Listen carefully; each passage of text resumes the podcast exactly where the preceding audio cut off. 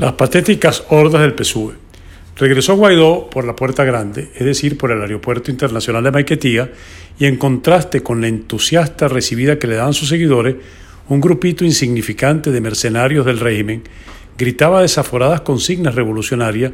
pretendiendo ser empleados enfurecidos de la aerolínea Conviasa, recientemente sancionada por el gobierno de los Estados Unidos. En la trifulca que armaron, golpearon a periodistas e incluso a algunos diplomáticos que acompañaban a Guaidó en su regreso en un avión de TAP, la línea aérea portuguesa.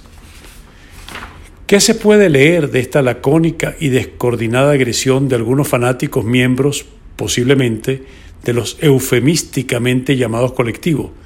Que el régimen está cada día más solo y que sus fuerzas de choque no son ni disciplinadas ni estructuradas como lo fueron en su tiempo las camisas negras del fascismo italiano o las camisas pardas del nazismo.